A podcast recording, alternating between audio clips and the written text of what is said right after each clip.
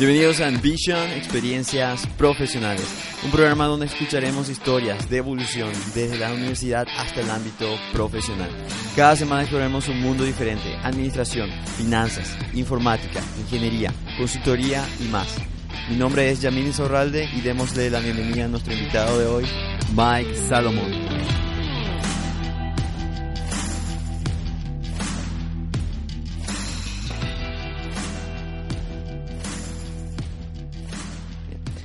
Buenas noches. El día de hoy vamos a entrevistar a Mike Salomón, el, nuestro invitado de hoy. Bien, Mike, gracias por venir. Muchísimas gracias por la invitación. La verdad estoy muy contento de poder compartir eh, algunas experiencias y conversar contigo. Excelente. Bien, Mike, eh, estamos conversando hace un momento y me has dicho tu posición actual hoy en día es. Yo estoy en el BVA, BVA Paraguay, eh, liderando la disciplina de Advanced Analytics y también los proyectos que tienen que ver con innovación abierta. Nos comenta un poquito de qué se trata eh, tu posición en sí, de qué es Advanced Analytics. Y... Por supuesto. Bueno, como sabes y como mucha gente quizás sabe, otras personas no, el tema de los datos hoy es un, digamos, un, activo muy importante para las empresas.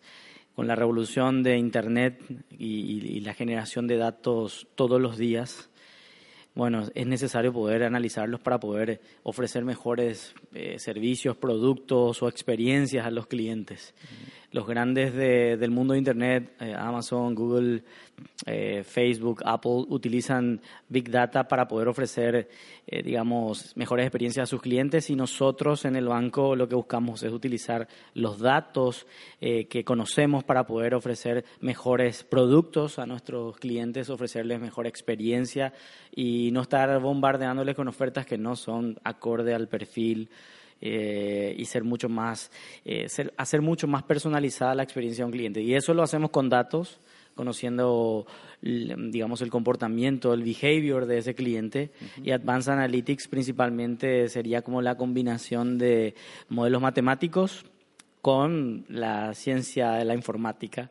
Eh, para los en, pos de los datos para ofrecer una una conclusión, digamos, a, a, los clientes. Y... Sí, en cierta forma es, más o menos para dar un ejemplo, ¿verdad? Es darle like a algo que ya te gusta en Facebook, eso te, te, te transfiere a otra, sí, a, otra todos tenemos una, una experiencia, por ejemplo, en redes sociales que a lo mejor dijimos algo o vimos algún tipo de producto y luego ese producto se convierte en una especie de sombra para nosotros, nos sigue a todos lados.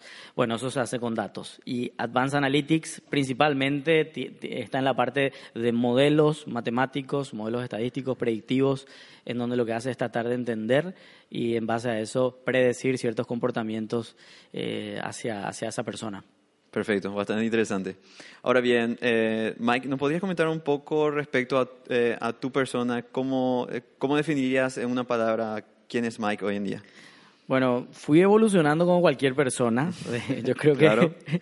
pero en, la época de, mi adolescencia empecé a estudiar música y recuerdo muy bien esa experiencia porque eh, mi hermana empieza con, mi padre que me regala un, disco. En ese momento escuchábamos CD para los que para los millennials.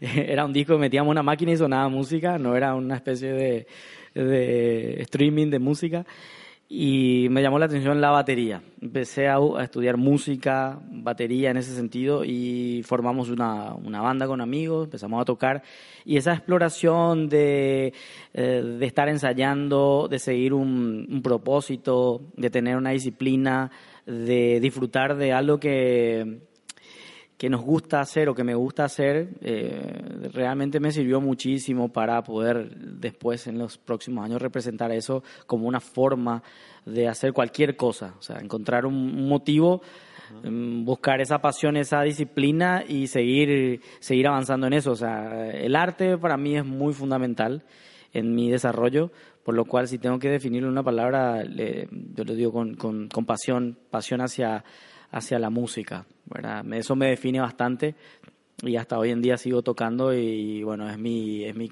es mi cable a tierra. Wow, ¿qué tocas? ¿Qué instrumento tocas? Bueno, estudié batería, eh, estudié percusión latina Y bueno, esos son, esos son mis, eh, todo lo percutivo, todo lo que hace, no voy a decir ruido, pero todo lo que para algunos es ruido, para mí es música. Claro.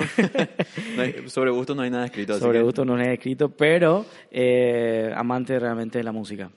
Buenísimo, buenísimo.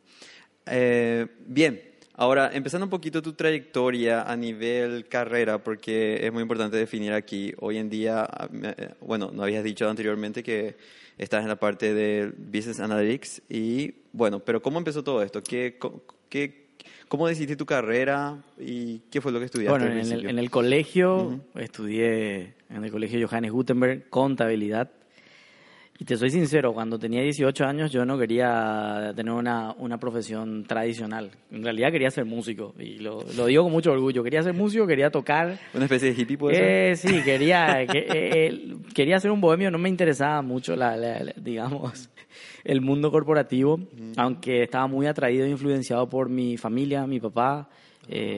Digamos, trabaja también en, trabaja en un banco. Mis hermanas son mayores también están en temas financieros, contabilidad, economía. Y yo quería ser músico, yo era el tercero, el tercero de los, el, tercer hijo de, mi, de mis padres, así que bueno, estaba ahí en la, en la difícil decisión. Tal así que, bueno, terminé el colegio, probé eh, en la Facultad Politécnica, ingresé, ingresé en algo completamente distinto a contabilidad, me fui a estudiar análisis de sistemas. Bueno, me metí al mundo de la tecnología porque de alguna forma eh, en ese momento era lo que más fuerte estaba sonando. Y como uno, eh, mi hermana me había dicho análisis de sistemas es una muy buena carrera y, había hablado con mi, papá, eh, yo creo que es una buena carrera la informática. Y bueno, decidí seguir esos consejos y bueno, me metí a estudiar informática y bueno, la pasé al comienzo muy mal porque no tenía mucha mucha, mucha base en el, del colegio porque venía estudiando otra cosa. Pero bueno, en el camino eh, pude encontrar el gusto y, así empezar también el trabajo con, con estos temas de, tecnología. Claro, porque eh, para vos al, empezar era totalmente nuevo. No, totalmente, nuevo. y tenía en la cabeza la, la vida bohemia. Entonces eh, era como una, una imposición de la vida, pero que bueno, en su momento le, le, agarré el gusto y, em, a los 22 años empecé a trabajar, por ejemplo, y entré al mundo de TI y empecé a ver cosas, lo cual me motivó muchísimo y eso hizo que, que siguiera avanzando. Avanzando con la carrera. Excelente.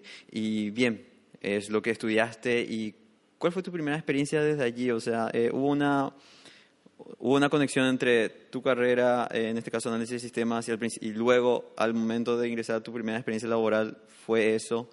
¿Cómo empezaste? Bueno, en realidad, en realidad empiezo, eh, me presento a una convocatoria para trabajar un proyecto de análisis de datos para un banco local, específicamente era el Sudameris. Tuve muy buenos mentores en Sudameris, la verdad. Ese proyecto, ah, habían personas, había un consultor que había trabajado en una multinacional y me había, me había hecho muy buen mentoring y me enseñó muchos truquitos con, con el tema de análisis de negocio, por lo cual empecé a apasionarme a, tratar, a trabajar con datos. Entré al mundo de tecnología, digamos, por esa puerta eh, que, que estaba relacionada a los datos. Y bueno, a partir de ahí empezó una carrera de mucho análisis de datos, datos contables, datos de transacciones, datos de movimientos de clientes, siempre en pos de encontrar soluciones o conclusiones eh, buenas basándose todo en datos, o sea, la confianza sobre los datos. Y eso hizo que eh, ganara mucha confianza en mi trabajo porque no era algo digamos, relativo, era algo muy exacto. Si los datos decían una cosa, era eso muy cierto y me daba mucha seguridad al hablar y a presentar cualquier tipo de informe porque los datos siempre son convincentes cuando se lo presenta y se los analiza de una manera correcta. Entonces, empecé a tocar bases de datos dentro del área de tecnología, estaba muy cercano a eso no me metí directamente a hacer ningún tipo de programación ni desarrollo, pero bueno, sirvió la primer, el primer contacto con lo que ese gusto con el trabajo y, la pasión para empezar a encontrar el gusto para trabajar con datos. Y eso fue lo que me definió un poco el resto de la carrera que empecé a construir a partir de ahí. ¿Recordás un poco de cómo fue tu primera experiencia de análisis de datos? Digo esto eh, básicamente para darle a la audiencia, a, quienes están empezando recién su carrera a nivel profesional, es ¿qué, qué encontrás en ese mundo al principio? ¿Qué es, qué, ¿Qué es lo nuevo allí? ¿Cómo aprendes? Bueno, lo que, lo que en ese tiempo, estamos hablando de más o menos 12 años atrás. ¿Cuántos años tenías? Eh, estaba con 20, 21, 22 años ya cumpliendo. Ah, ok. Entonces, los modelos eh, analíticos, la palabra business intelligence, se, mm, haciendo un poco de historia, no era tan popular en, Paraguay, sí, ya se usaba mucho en los 90 en los Estados Unidos, pero en, en, el 2008 todavía en Paraguay era una novedad hablar de business intelligence y eso tenía que ver con este, conocer al negocio a través de los datos. Entonces, no había, digamos, sistemas muy ordenados de datos por lo cual el trabajo era muy manual y el desafío tenía que ver con encontrar esos datos que necesitabas para poder encontrar esas respuestas. Entonces, eh, perdíamos, por decir así, perdíamos muchísimo tiempo buscando en bases de datos eh, esos, esos, orígenes de, la información que necesitábamos, pero también se convertía en algo muy interesante y un desafío.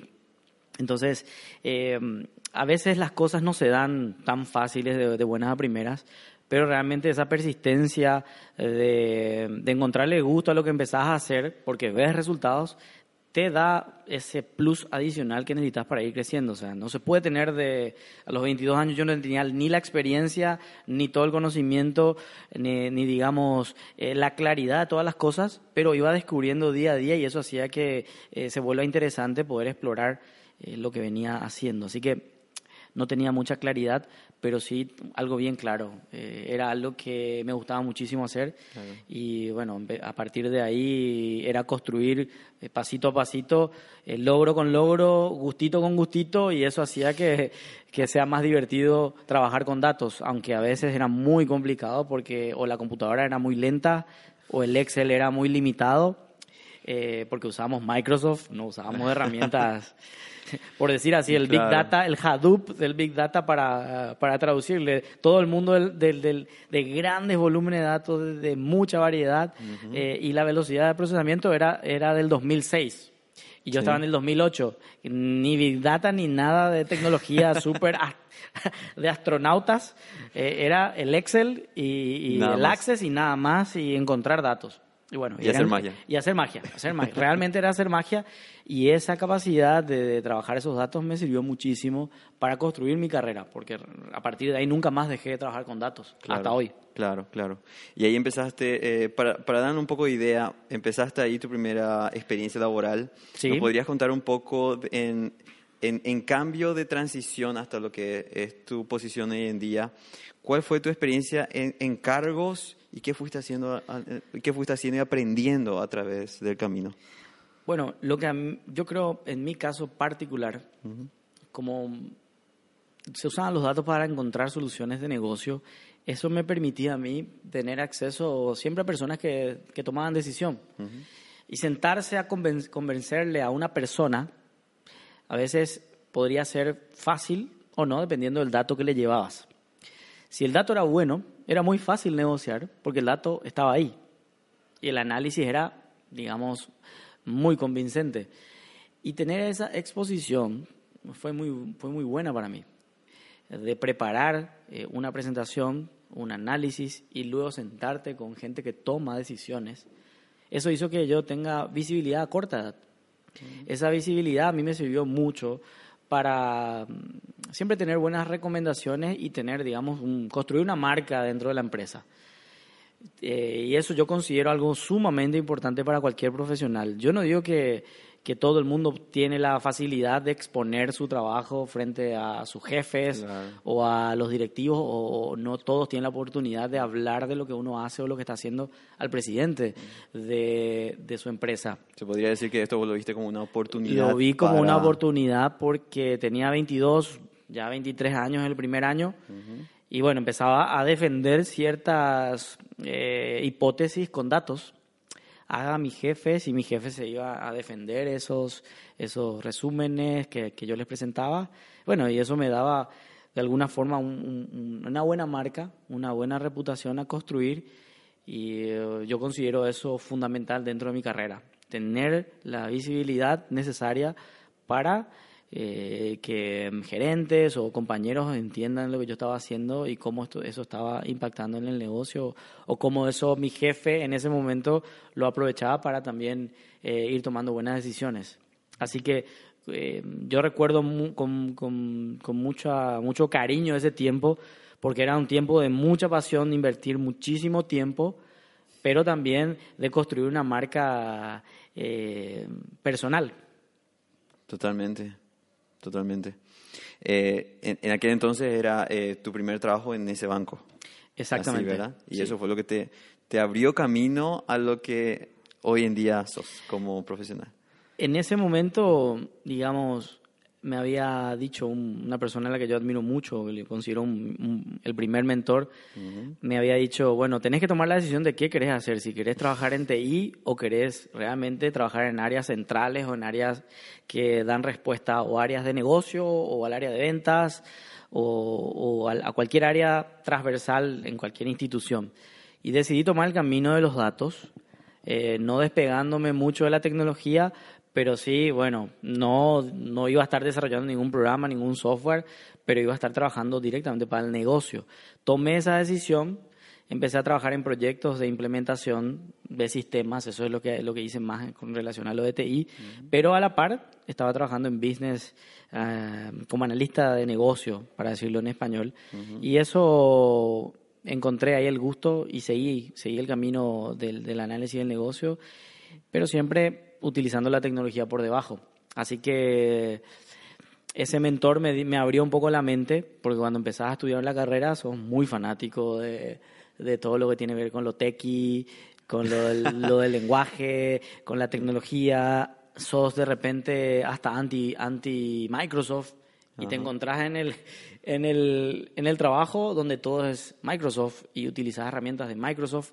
Y era como, no sé, eh, decir, bueno, Microsoft me está haciendo trabajar, me está dando trabajo y me está dando la oportunidad de, destacarme. Así que empecé a conocer bastante bien herramientas de, de, Microsoft para explotación de datos y eso, eso sirvió muchísimo. Así que eh, ese, recordando a ese mentor que me dijo, tenés que tomar la decisión de, de hacia dónde vas a apuntar tu carrera, cuál va a ser tu siguiente nivel, qué aspiras, aspiras un, una posición una posición que te permita tener un nombre, que ese nombre te identifique en el mercado y que el mercado empiece a valorar lo que vos sabes hacer, pero a partir de un nombre. Claro, y dando ahí un poco de un poco el panorama a, quienes nos escuchan, es eh, análisis de datos en el, en el, negocio informático de ese punto de vista y luego lo que ellos te, lo que tu mentor te había dicho es decidirte por qué ruta vas a seguir. Exactamente. ¿Cuáles, ¿Cuáles eran las rutas que tenías en aquel entonces? ¿Cuáles eran las Ir a trabajar o era trabajar en el mundo de TI. El, mundo de TI es muy grande. Claro. hay infraestructura, arquitectura, desarrollo, ah. digamos, hay temas de calidad, hay temas de soporte, hay muchas cosas, en, digamos. Pero en, tu caso. En mi caso. Particular. En mi caso particular, yo tenía la opción de estar en la gerencia de tecnología, que era donde estaba trabajando eh, en esa área o ir al área de análisis de negocio, el mundo que tenía que ver con el seguimiento de los indicadores del negocio. Eso implicaba conocer el negocio, a qué, de qué trata el negocio, o sea, qué hace la empresa para la cual trabajo, cómo gana dinero, cómo toma decisiones, cómo yo puedo ayudar a que eso sea más eficiente, cómo yo puedo identificar o problemas o encontrar soluciones y todo con datos. O sea, qué clientes son los rentables, qué nichos de mercado son los que realmente queremos apuntar, cómo son, digamos, los procesos que tienen que ver con la toma de decisión hacia dónde estamos yendo estratégicamente. Y todo eso se podía comprobar con datos. Y si los datos no reflejaban esa realidad, absolutamente el negocio o era incierto o tomábamos malas decisiones. Así que decidí ir por el lado del negocio basándome en, en la experiencia de analizar y explotar datos, ¿no? Buenísimo. Eh, pero ciertamente también quiero añadir, eh, para estar dentro de esa posición, en cierta forma, es muy importante tener las habilidades blandas eh, muy desarrolladas, creo yo, sí, el punto de bueno, hoy en día hay muchos ingenieros trabajando con datos y lo que ellos valoran muchísimo es cuando nos ven o ven, por ejemplo, en una mesa de la negociación que se hace a nivel de negocio, Eso es fundamental. Ellos valoran mucho ese tipo de, de expertise. De hecho, consultan sobre eso o cómo presentar una conclusión, cómo presentar un informe, cómo presentar una investigación, cómo, cómo de alguna forma vender lo que sabes hacer. Y, y eso, yo digo que algunas personas la tienen más fácil y otras personas la tienen que cultivar. Simplemente son muy buenos analistas y lo que tienen que hacer es estructurar nada más un mensaje. Ellos encuentran eh, resultados fantásticos, pero a veces les cuesta explicar porque qué es lo que nos pasa. Y me pasó a mí también. Queremos explicar lo fantástico que es nuestro código, lo fantástico que es la fórmula. Lo fantástica de la fórmula y cómo resuelve eso técnicamente. Nos encanta esa parte esa parte, digamos... la parte intelectual. La parte intelectual. Pero nos cuesta decirlo de una forma sencilla porque al parecer eso nos representa que no, no es mucho. Como la conclusión es tan, digamos, es un número y decir esto, si digo el número nomás, eh, eso fue muy fácil, ¿verdad?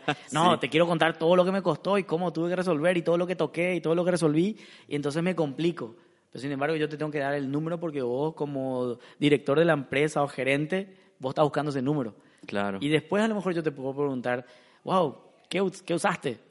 Pero nosotros normalmente en la parte técnica queremos, queremos ir al revés. Queremos explicar toda la historia y qué es lo que hace y al final eh, nos embretamos ahí con, con, con, los temas técnicos y no necesariamente con el resultado. porque ahí es mucho, es mucho pensar y ponerse en la posición de la otra persona también, de quien, está escuchando. Sí, tiene mucho de empatía, digamos. Totalmente. Tiene mucha empatía y habilidades de comunicación no, no son fáciles tampoco. No. Así que dentro de lo que yo, digamos, puedo rescatar de mi carrera profesional, valoro muchísimo la capacidad de comunicación para poder contar eh, lo, que, lo que venimos estudiando, haciendo, los resultados. Eso es fundamental.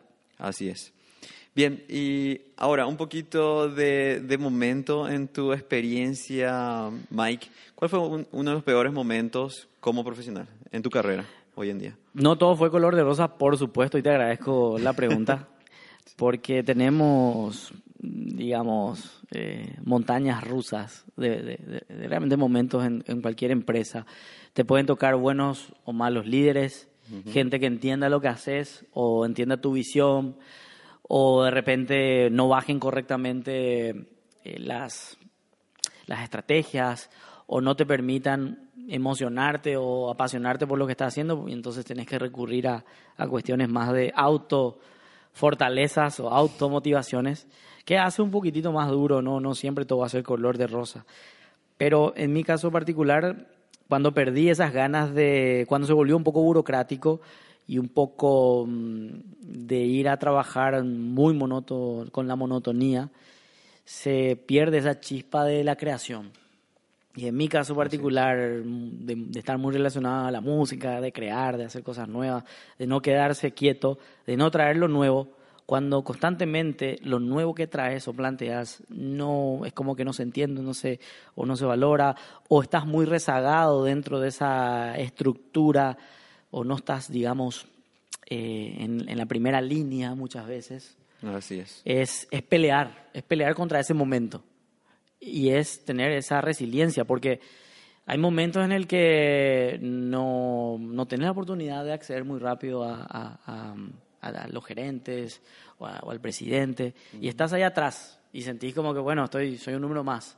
No, pero pasa por porque también son momentos. Y en ese, en ese tiempo particular, cuando me sentía de alguna forma así, eh, yo empecé a mirar, empecé a descuidar el, el, el, trabajo, o sea, la pasión que tenía con mi trabajo y empecé a, a bajar mi, mi productividad. Y fue un momento bastante duro porque yo era consciente de eso, que no estaba siendo lo suficientemente productivo a lo que, a lo que puedo ser, a lo que tengo que ser, porque soy un profesional y tengo que ser un profesional. Pero ahí fue donde eh, la vida revuelta se alinea y tuve la oportunidad de trabajar con, con, con, buenos líderes, muy buenos líderes que te saben tocar ese punto que te cambia la forma de pensar o la, o la motivación. Toca en ese punto y automáticamente hace que vos empieces realmente a volver a estar motivado. No sé cómo sucedió, es muy difícil explicar, pero de, estar muy desmotivado con la monotonía hacer constantemente ya muchos años lo mismo, de a veces el negocio no despertar o, no, o momentos difíciles en la empresa, pero aparecen personas que saben tocar, son líderes, saben tocar tu, tu punto de forma particular y no, no lo hacen de una manera genérica, sino se dedican tiempo a entender, a escuchar. Y eso hizo que vuelva a, a, florecer, digamos, esa pasión y a partir de ahí inclusive un momento mucho más productivo que, que al comienzo, ¿verdad?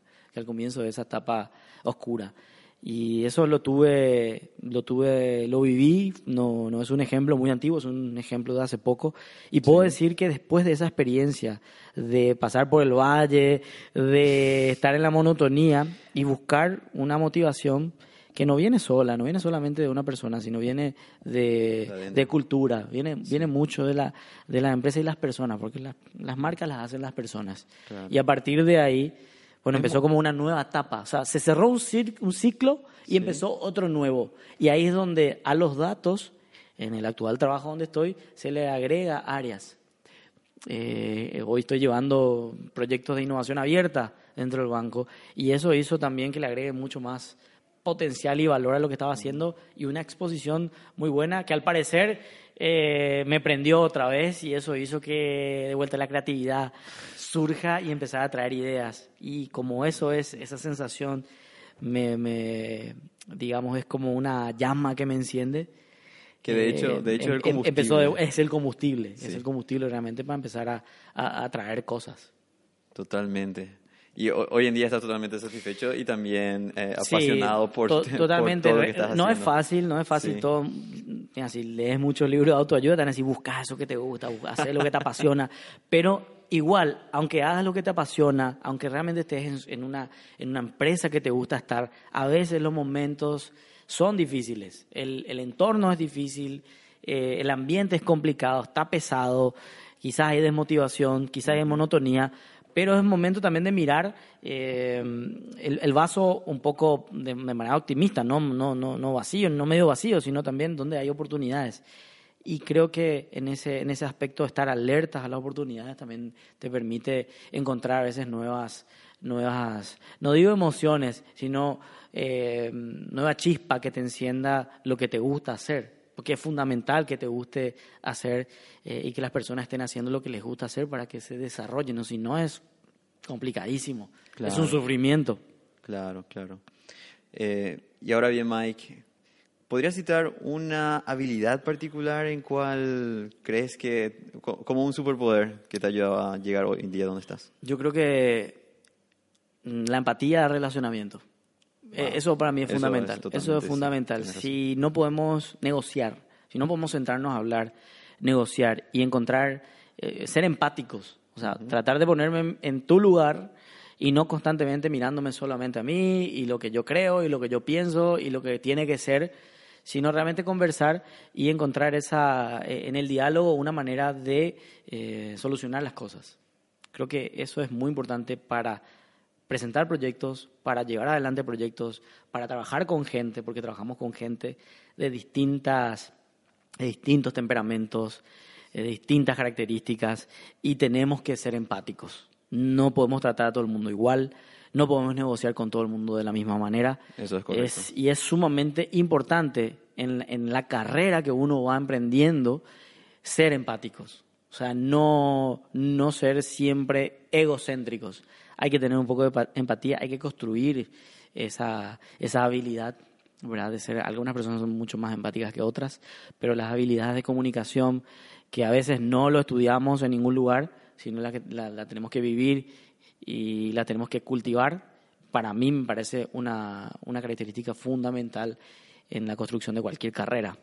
Así es. Y se dan en todos los rubros, o sea, independientemente Es en todos los rubros, en todos los rubros. Yo creo que la, la, capacidad de comunicación tiene que ver con muchas cosas. La, la negociación, la construir con el diálogo, la transparencia, decir las cosas en el momento, eh, la empatía tiene que ver también con lo que, lo que, no con lo que te gusta escuchar, sino en realidad de decir de la manera eh, más adecuada las cosas, ¿verdad? No ser una persona intolerante en, en, en, cualquier aspecto.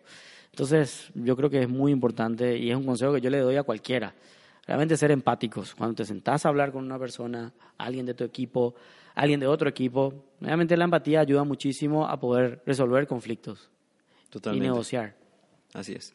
Eh, y bueno, por ahí cerrando un poquito, Mike, tengo dos últimas preguntas para hacerte. Una es, eh, para aquellos hoy en día quienes nos están escuchando, ya sean universitarios en, cursando la carrera o personas que estén en transición hacia lo que hoy en día te toca como profesional, ¿qué recomendás y qué, qué experiencia, qué, qué, recomendaciones le das a esas personas que aspiran a ser en, este aspecto como parte de tu carrera? Bueno, primero decir que no soy un gurú, ¿verdad?, del, del management pero sí creo que puedo, tengo ya algunos años de experiencia. Y lo que le puedo decir a, a, profesionales jóvenes o a gente que está estudiando una carrera, que realmente tienen que, tienen que ser resilientes y tienen que tener un objetivo. Porque sin objetivo es muy difícil saber hacia dónde nos estamos yendo. Construir una carrera profesional no va de simplemente ganar mucho dinero, sino construir reputación, construir una marca, tiene que ver con resultados, eso tiene que ver con frutos. Hoy en día yo veo a una generación muy hambrienta de ganar mucho dinero rápido. Y principalmente en tecnología la gente está pidiendo lo que, lo, que, lo que se le antoja. Y muchas veces no es el camino. No digo tampoco que se regale cualquier el trabajo de nadie, pero veo mucha ansiedad, veo mucha ansiedad y no una construcción de una, de una, de una carrera. Hay carreras que, bueno, en tecnología puntualmente hay gente muy talentosa, pero que le falta construir expertise, management, eh, un poco de seniority, conocer el negocio. Técnicamente a lo mejor puede ser muy brillante, pero eso te lleva a resolver eh, problemas puntuales. Y ser un profesional es mucho más que la técnica, tiene que ver con administración de un montón de otras cosas. Si vas a dirigir equipos, si vas a dirigir proyectos, si vas a comunicar esos proyectos, si vas a negociar esos proyectos no es solamente una parte, una parte de la historia es la técnica, que es fundamental en, el, en áreas de tecnología, pero sí, eh, construir reputación es fundamental, una buena reputación, ser transparentes, eh, obtener resultados, ser muy orientados a los resultados. Y el dinero, el dinero que todo el mundo trabaja para poder obtener una recompensa, viene a partir del valor que uno agrega. Y eso es lo que... Podría decir que es básicamente ya el resultado. Ese es el resultado. Hay que construir marca. Hay que construir marca, así como, como una marca quiere vender un producto, construir su marca, una buena reputación, calidad, y eso hace que, que el producto sea aceptado y la gente lo recomiende. En, este, en este mercado de la, de la profesión tenemos que construir marca también de la misma manera. Eh, tenemos que aprender a hacer eso eh, y tener siempre en el bolsillo un detector, yo, yo digo mucho siempre un detector de humo. Detector de humo. un detector de humo. hay, que saber cuando uno en realidad no lo tiene y lo está diciendo por decir. Y en el mundo hoy de, de la tecnología uno puede estar hablando cosas que nunca tocó. Pero por eso es muy importante construir esa reputación en base a la experiencia y con resultados. Eso es imbatible, porque eso es tu capital y le agregaría algo que sería la curiosidad y ser muy autodidactas, porque hoy el conocimiento está disponible. Así es. Hoy en día no hay excusas. Tenés todo en internet, tenés todo en YouTube, tenés todo en todas las plataformas posibles. Constantemente cuando algo no sabes es más fácil decir no sé, lo investigo y luego te doy una respuesta. es mucho más fácil. Mucho más fácil, exactamente. Eh, finalmente, para cerrar, Mike, me gustaría que pudieses compartir. En este caso, bueno, te doy varias opciones, pero a uno de estos quizás puedas eh, compartir como, con nuestra audiencia es, ¿tenés un libro, una música, una frase que, que, llevas contigo todos los días como para, eh, digamos a nivel personal y también profesional que te aspira y te, te lleva a donde estás hoy? Bueno, principalmente, si tengo que recomendar un libro, eh, el libro, hay un libro, el libro de Proverbios tiene muchísimos buenos consejos Proverbios eh, habla de, esto que estamos hablando, ¿verdad? De tener objetivos, de la disciplina, de ser constantes, de tener, obtener buenos consejos. Hay que rodearse de gente sabia, eh, hay que pedir consejo, porque en la multitud de consejos hay sabiduría, dice uno de los proverbios que a mí me gusta muchísimo. Y si hablamos de lo profesional, bueno, últimamente eh, he leído mucha biografía He leído mucha biografía. Que ayuda bastante. Que ayuda mucho. Me gusta muchísimo la biografía. De hecho, soy un fanático de documentales, de, las biografías de grandes personalidades y donde muchas personas simplemente consideran eh, a una persona como un genio, pero cuando estudiamos su, su vida nos damos cuenta que, que, a lo mejor tenía muchísimos otros problemas que nadie lo cuenta. Todo el mundo cuenta, digamos... La parte linda. La parte linda porque, bueno, de hecho, la parte linda es lo que es su logro y es el resultado y es por lo que se le conoce. Pero cuando estudiamos su vida, eh, y por eso es que me gusta mucho lo biográfico, vemos que somos muy parecidos todos y que todos tenemos la misma oportunidad de destacarnos. De que, digamos, muchos artistas muy respetados y amados hoy en día tenían muchos problemas también y que lo supieron sobrellevar y encontrar características que hoy también nosotros podemos relacionarnos. Bueno, eh, todo el mundo ama la historia de, de Apple, ama la historia de Google, y yo creo que no está de más poder conocer estas historias que no siempre fue de, de mucho éxito, sino que hay mucha, mucha similitud en, en la resiliencia y en tener esa, ese objetivo muy claro. Y lo último que, que anduve leyendo, bueno, tiene que ver con Big Data. tiene que ver con Big Data. y Big Data para SEOs. Hay un libro que lo, lo, lo estoy leyendo ahí con el Kindle Ah, y Big Data para SEOs. ¿Y eh, por qué, por qué estoy leyendo Big Data para SEOs? De, de una persona que trabajó con esto, porque nos cuesta muy, mucho traducir las cosas. Y me pareció mm. muy interesante eh, ese libro y me ayudó muchísimo a poder traducir las cosas. Me gusta hacer presentaciones y cuando somos muy claros en la comunicación es muy fácil vender una idea. Entonces, nosotros que constantemente estamos no haciendo futurología, pero tenemos que saber bajar a tierra una idea con tecnología o con, con, lo que la tecnología se está haciendo, entonces es, tenemos que aprender a comunicar para bajar a tierra porque no todos los, los CEOs o los, o los jefes compran fácilmente una idea, hay que saber bajarlo a tierra. Que de hecho es la filosofía de, varias, de varias tecnologías hoy en día, ¿verdad? Simplificar lo que es complicado. Sí, Así es, sí, sí, sí. Perfecto. Bien, eh, básicamente te quiero agradecer bastante tu tiempo, Mike, por participar en tu programa y muchísimas gracias por participar el día de hoy. No, yo te quiero agradecer a vos porque, como siempre digo, no todos tenemos una oportunidad de poder contar lo que estamos haciendo, lo que nos gusta hacer, digamos, la pasión que le ponemos día a día porque nos cansamos, nos agotamos, a veces nos frustramos, pero lo lindo de todo esto es cuando nos gusta lo que hacemos a veces ese sacrificio eh, te lleva a algo mucho más grande y eso finalmente eh, te das cuenta que cuando lo logras, todo ese trayecto fue, fue válido. Y voy a usar una frase del maestro Tavares que lo usa mi jefe, mi jefe en realidad, y lo puso en una presentación y bueno, lo adopté. El, el viaje es, el, es la recompensa.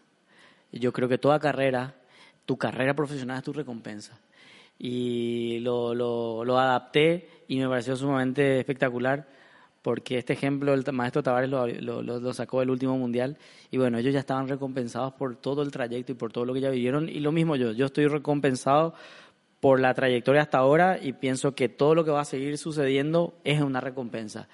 Al final cuando llegas al objetivo te das cuenta que hay un siguiente objetivo y la vida es así. Entonces, toma eh, la carrera como una recompensa. Yo cerraría de esa forma esta, esta intervención y esta oportunidad que me diste. Dale, perfecto. Muchísimas gracias, Mike, y nos vemos la próxima. Muchísimas gracias, Yamil. Hasta luego.